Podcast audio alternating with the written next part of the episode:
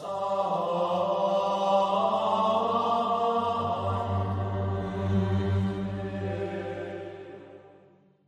el nombre del Padre, del Hijo y del Espíritu Santo. Amén. Dios te salve María, llena eres de gracia, el Señor es contigo, bendita tú eres entre todas las mujeres y bendito es el fruto de tu vientre Jesús. Santa María, Madre de Dios, ruega por nosotros pecadores, ahora y en la hora de nuestra muerte. Amén. San Ignacio de Loyola, ruega por nosotros. En nombre del Padre, del Hijo, del Espíritu Santo. Amén. Muy bien, tenemos que hacer ahora meditación acerca de la misericordia de Dios. Si bien eh, San Ignacio de Loyola no trae en su libro eh, de los ejercicios una meditación particular sobre la misericordia, ciertamente debemos afirmar que, que sí está en el espíritu de los ejercicios eh, esta verdad de la misericordia de Dios. De hecho, todos los últimos coloquios que hemos realizado han sido coloquios de misericordia, coloquios delante de Cristo crucificado, de Cristo que, que, nos expresa todo el amor que nos ha tenido en la cruz, que nos, que nos perdona y que nos mueve al arrepentimiento. Es por eso que es de fruto y por eso en los ejercicios adaptados se acostumbra a, meditar por separado, a dar materia sobre esta verdad de nuestra fe, esta verdad fundamental, esta verdad de Dios, que es la misericordia. La, compasión de Cristo, la compasión de Dios por los pecadores es infinita, es decir, no, no tiene límites. Eh, el poder de Dios, el poder del amor de Dios es mucho más fuerte que nuestros propios pecados, que nuestras miserias, que nuestros defectos. ¿sí? Y esta verdad entonces tiene que movernos a nosotros, mover al ejercitante a la confianza en el perdón, en la misericordia y en el amor de Dios. Por eso nuestra religión, la religión católica, es una religión de, de misericordia nosotros debemos usar con los demás de la misma misericordia que Dios ha utilizado con nosotros, que nos ha perdonado todo. Si nosotros nos arrepentimos, Él está dispuesto a perdonarnos. La oración eh, preparatoria es, es, la misma de siempre, si ofrecer todo el momento de oración, todo lo que hagamos, todas nuestras acciones, nuestras intenciones, nuestros pensamientos, que todo sea orientado al servicio, alabanza de Dios y a la salvación de nuestra alma. La historia, eh, la historia es abundante. Eh, en los evangelios es realmente muchísimo lo, lo que tenemos para la historia. Puede ser eh, utilizar las parábolas de la misericordia del capítulo 15 del evangelista San Lucas. Ahí tenemos la parábola del hijo pródigo, la parábola de la oveja perdida y la parábola de la dracma perdida. Cualquiera de las tres eh, lo pueden utilizar como materia. O, también otros hechos de la vida de nuestro Señor Jesucristo, por ejemplo, eh, la historia de la Magdalena, narrada en el Evangelio de San Juan, capítulo 8, perdonada por Cristo, la historia de saqueo, del buen ladrón, tanto cuanto les sirva. Sí. La composición del lugar, que mm, ciertamente hay que hacerla y hacerla bien para sacar fruto, para tener la imaginación retenida en, un misterio, sí para lograr también rezar con la imaginación. Puede ser mirar a Cristo crucificado, como han sido los coloquios anteriores, delante de Cristo puesto en cruz. Puede ser, si no, eh, ver esa imagen de, de la mujer pecadora a los pies de Jesús. Puede ser, sino imaginarse ese encuentro, ese abrazo del Padre con el Hijo pródigo, ese abrazo, el Hijo que vuelve a la casa del Padre y el Padre lo recibe con un abrazo, lo llena de besos, dice San Lucas. Esa imagen que dejó como inmortalizada, por así decirlo, Rembrandt. En esa obra artística, esa pintura. O puede ser también eh, imaginarse esa figura del pastor con la oveja en los hombros.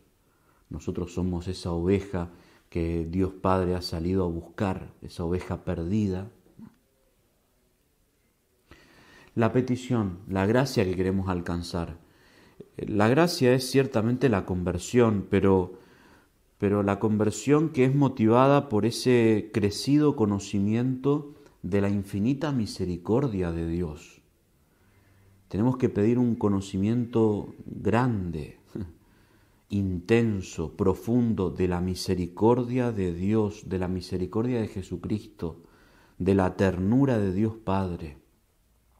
Porque cada uno de nosotros, si hemos hecho una buena confesión, si nos hemos arrepentido de nuestros pecados, podemos decir que somos un triunfo de la misericordia.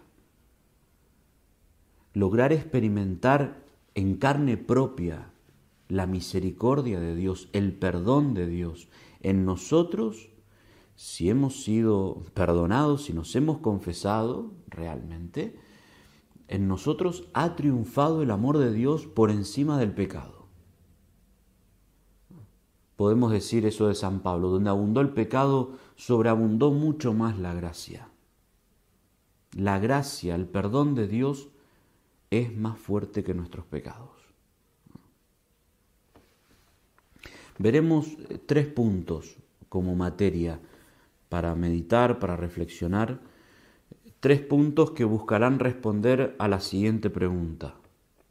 ¿Cómo se manifiesta el amor de Dios por nosotros? Estos tres puntos buscarán dar respuesta a esta pregunta. ¿Cómo se manifiesta? Decimos que, que Dios tiene misericordia de nosotros. ¿Y en qué se ha manifestado eso? El primer punto, la misericordia de Dios o el amor misericordioso de Dios se manifiesta ante todo en la redención.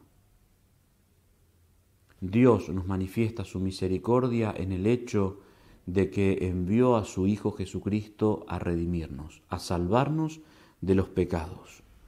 Porque lo que mueve a Dios a encarnarse, a encarnarse por nosotros, son las entrañas de misericordia, como dice San Lucas en el capítulo 1. Por las entrañas de misericordia de nuestro Dios nos visitará el sol que nace de lo alto. El amor de Dios es casi maternal. Más aún, es más profundo incluso que el amor de una madre. Como dice la misma Sagrada Escritura, ¿puede acaso una madre olvidarse del hijo de sus entrañas? Pues, aunque una madre se olvidare de su hijo, yo no me olvidaré jamás. El amor de Dios es incluso más grande que el amor de una madre. La misma etimología de la palabra misericordia nos lo dice, nos dice todo, porque misericordia viene de miseris cor dare, dar el corazón a los desgraciados, a los afligidos, a los abatidos. Es lo que hace Dios con nosotros. Y esta abundancia de bienes que Dios nos ha traído, o que viene a darnos, se pone de manifiesto de un modo desbordante en la redención. Porque bastaba para que Dios nos redimiera de nuestros pecados o nos salvara del infierno, Bastaba un gesto, bastaba un acto que Él realizara. Bastara que Él dijera, quiero que queden redimidos y quedábamos redimidos porque Él es Dios y cualquier acto que Él realizara por nosotros tenía o tiene valor infinito. Él bastaba un gesto cualquiera, un acto cualquiera que Él hiciera para salvarnos. Y sin embargo, Él quiso encarnarse, Él quiso sufrir por nosotros, quiso derramar su sangre por nosotros, bebió el cáliz hasta el final por nosotros. Todas las amarguras de la pasión, todo desprecio, ignominia, humillación, dolor, incluso la muerte. Por eso el amor de Dios en la redención se manifiesta de un modo desbordante. Sufrió todo lo que podía sufrir una persona para salvarnos.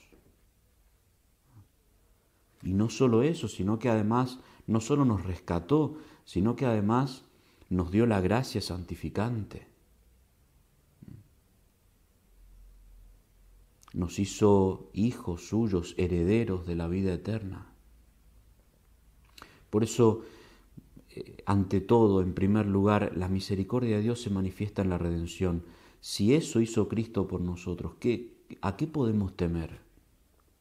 ¿Acaso podemos desconfiar de Dios? ¿Acaso podemos desconfiar de Dios? Si Él ya envió a su Hijo a morir por nosotros y con eso nos dio todo, ¿qué más puede darnos? Nos dio a su Hijo.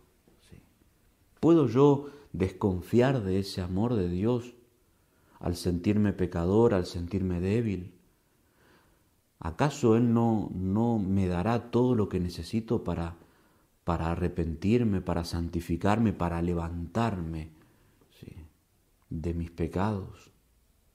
¿Qué puede apartarnos, dice San Pablo, del amor de Cristo?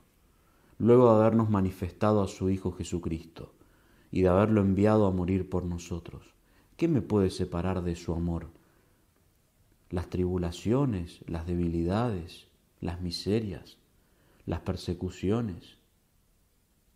Si en todo ya vencemos por el amor que Cristo nos ha tenido. En segundo lugar, ya esto ciertamente bastaría para alcanzar esta gracia. Pero en segundo lugar, el, amor que Dios nos tiene no solo se manifiesta en la redención, como ya hemos visto, sino que se manifiesta también en, en los conmovedores rasgos de la misma vida de Jesús. Cuando uno lee el Evangelio, la vida de Jesús, se encuentra con innumerables gestos, actitudes, rasgos misericordiosos de la misma vida de Jesús. Cómo Jesús actuaba frente a los pecadores. Así como Él actuaba frente a los pecadores, así actúa con cada uno de nosotros también. Por ejemplo, el episodio de la mujer adúltera, lo pueden encontrar en el capítulo 8 de San Juan, pueden leerlo.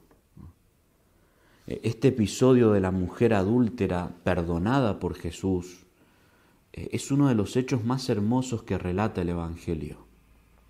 Y cada uno de nosotros puede verse en esta mujer pecadora, porque esa pecadora también somos cada uno de nosotros.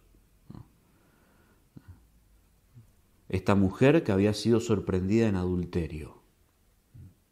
Jesús estaba enseñando en el templo sus enemigos, los fariseos, los sumos sacerdotes, para ponerlo a prueba, traen a esta, a esta mujer que había sido sorprendida en, en adulterio. La llevan delante de Jesús y la arrojan a los pies de Jesús. La ley de Moisés mandaba que, que fuese muerta con el tormento de la lapidación. Eso mandaba la ley de Moisés y le preguntan a Cristo qué opina él. Sus enemigos lo quieren poner a prueba, ponen a prueba a Jesús. ¿Por qué? Porque si él respondía que, que debía ser respetada la ley de Moisés y que por tanto tenían que lapidarla, apedrearla, le echarían en cara la falta de misericordia. Por otra parte, si él respondía que debían perdonarla, le iban a recriminar que él no respetaba la ley de Moisés.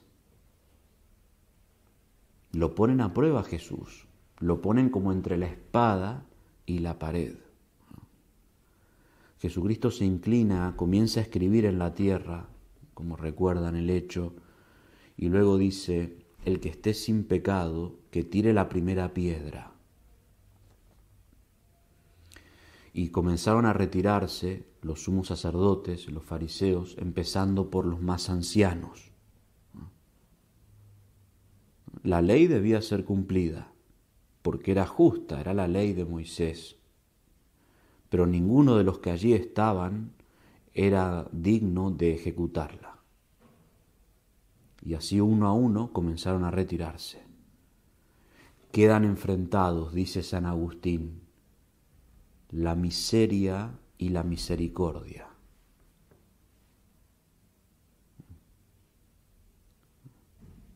Luego Jesucristo le dice, Mujer, ¿dónde están los que te condenaban? Se han ido, Señor, tampoco yo te condeno, vete y no peques más. Yo tampoco te condeno, vete y no peques más. La misericordia triunfa sobre la miseria. Vete y no peques más. Somos nosotros, somos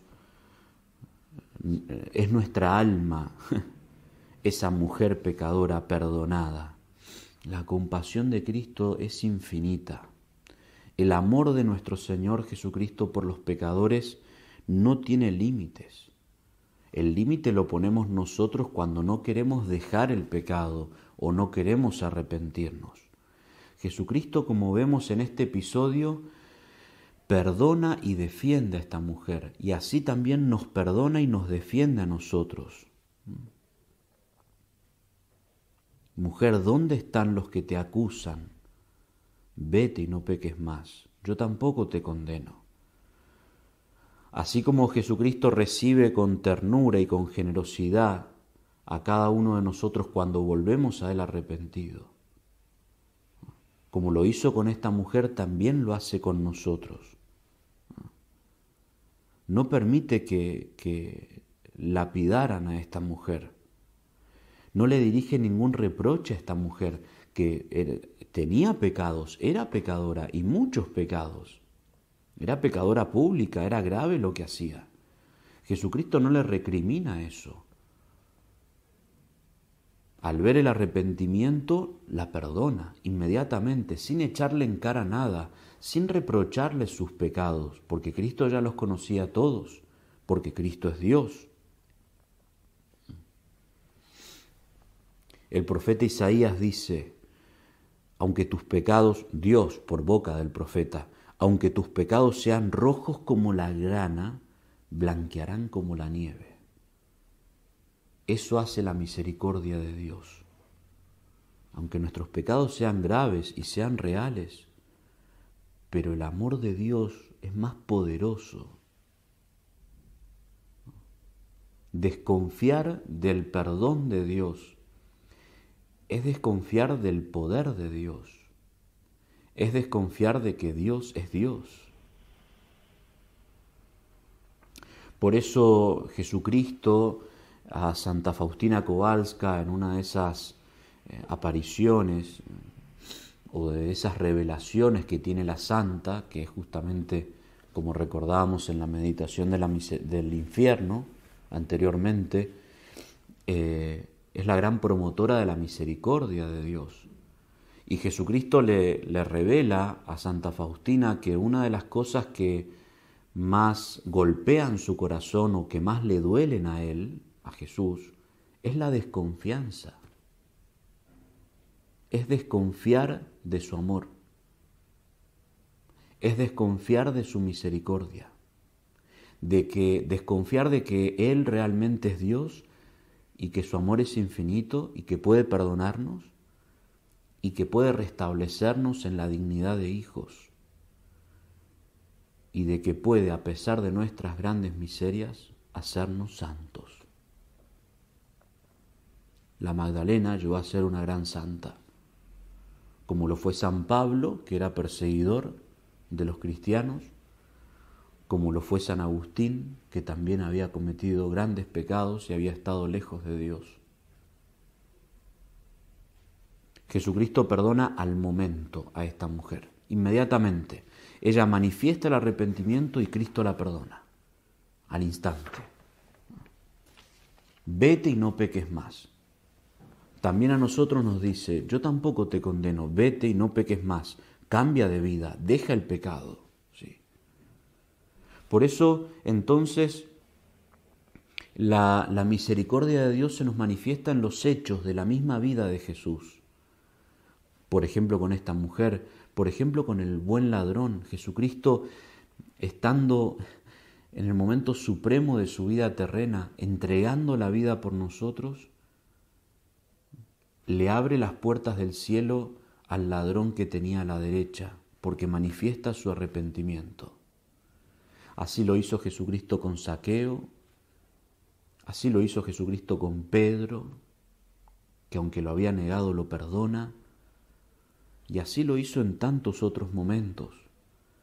Así lo, enseñó el mismo Jesús durante su vida cuando él nace bueno, ahora sigo.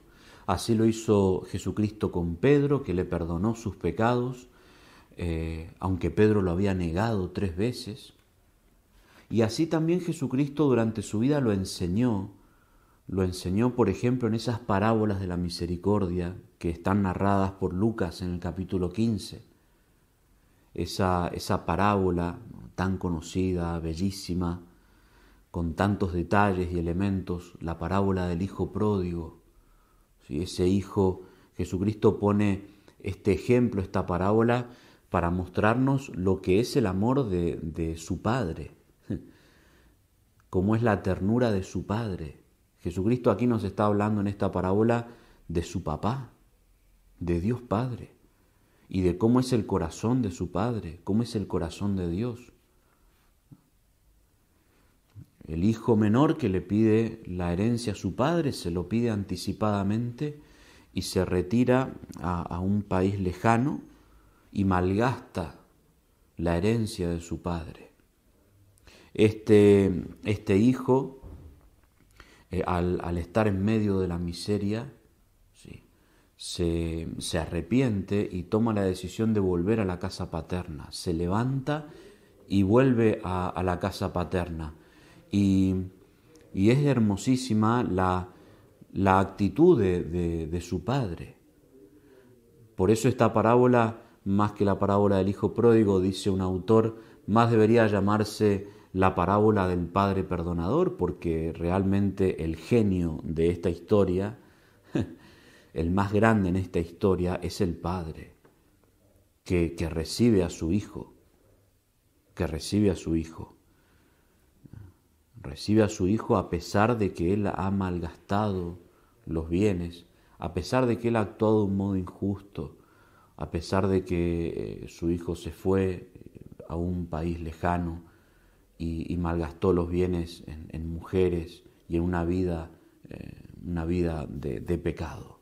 El Padre lo recibe, lo acoge nuevamente. No le deja decir ni siquiera una palabra el hijo quiere expresarle todo lo que, lo que él había preparado, las palabras que había preparado, y su padre ni siquiera lo escucha, eh, lo, lo, abraza, lo llena de besos, dice San Lucas, y lo, lo restablece en la dignidad, lo viste nuevamente, le pone el anillo, sandalias en los pies, lo cual muestra el restablecimiento en la dignidad de hijo y además hace una fiesta. Al volver su hijo hace una fiesta. Cuando nosotros volvemos a la casa paterna, cuando nos arrepentimos, Dios, Jesucristo, actúa del mismo modo como actúa el Padre de esta parábola. No nos reprocha nada, nos recibe nuevamente. No solo nos perdona, sino que además nos restablece en la dignidad de hijos y hace una fiesta hace una fiesta. Así es el amor de Dios Padre. Y esta enseñanza, esta parábola, nos las está enseñando, revelando el mismo Jesucristo, que es imagen del Padre, que, que es Dios y conoce como nadie el corazón de su Padre. No nos los está revelando un desconocido ni un gran teólogo. El mismo Jesús nos enseña cómo es el amor de Dios Padre. ¿sí? Él hace una fiesta cuando nosotros volvemos, nos restablece. Y es de destacar en esta parábola la figura del hermano mayor. El hermano mayor no entiende la actitud de su padre, no entiende la misericordia de su padre. El hermano mayor es, por así decirlo, muy justiciero, muy justiciero, es duro de corazón con su hermano. El, el, hermano mayor le dice al padre, yo nunca te he fallado en nada, nunca te he fallado en nada. No entendía la actitud benévola del padre, Quizás no entendía la actitud del padre porque nunca había experimentado el perdón de su padre. Al no haber experimentado el perdón es muy difícil que nosotros tengamos misericordia con el prójimo. Quizás él nunca había fallado, quizás él nunca había cometido pecado. Por eso no entendía la actitud misericordiosa, porque para aprender a perdonar Primero hay que saberse perdonado.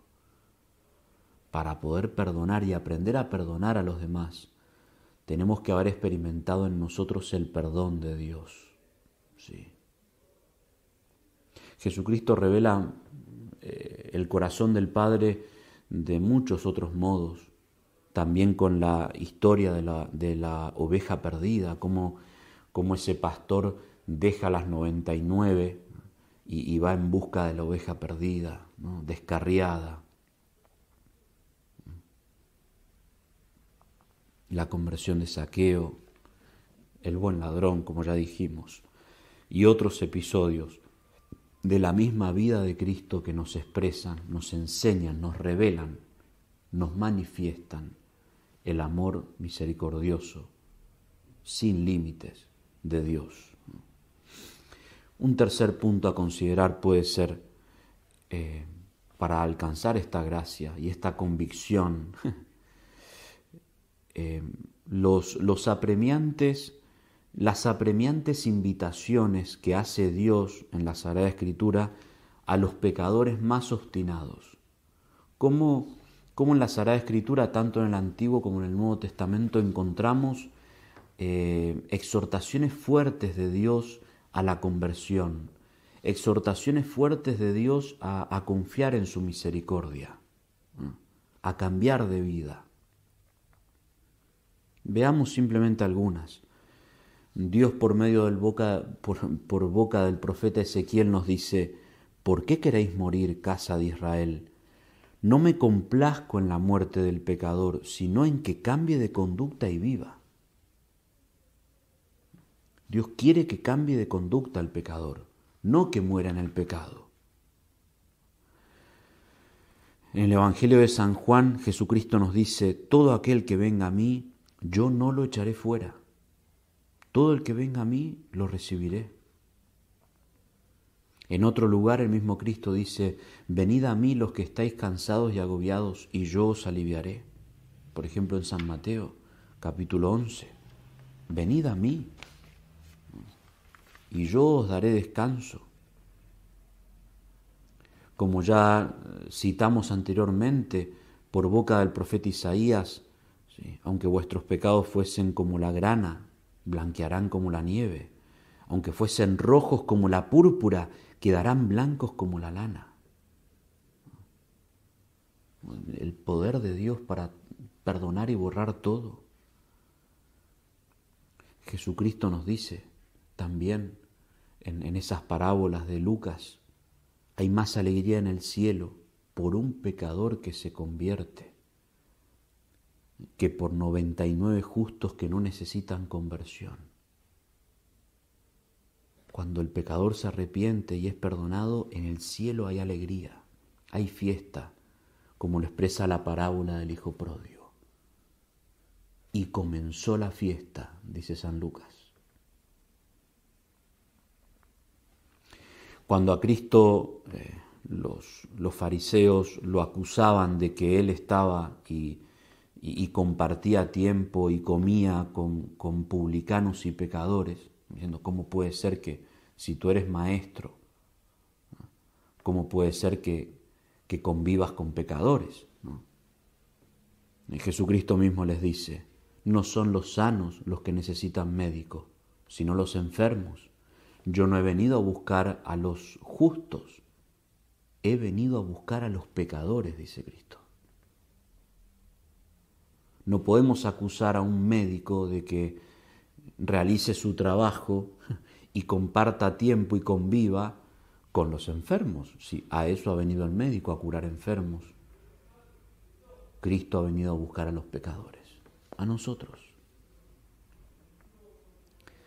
Por eso, queridos hermanos, parecería que más quiere Dios perdonar al hombre que el hombre ser perdonado.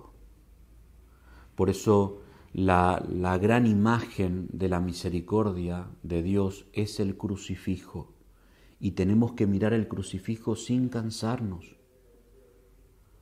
Como dejó escrito el gran poeta José María Pemán, brazos rígidos y yertos por tres garfios traspasados, que aquí estáis por mis pecados para recibirme abiertos, para esperarme clavados. Cristo ha querido quedar con los brazos abiertos, clavados en la cruz, como un símbolo de, espera del pecador, para recibirnos siempre con los brazos abiertos.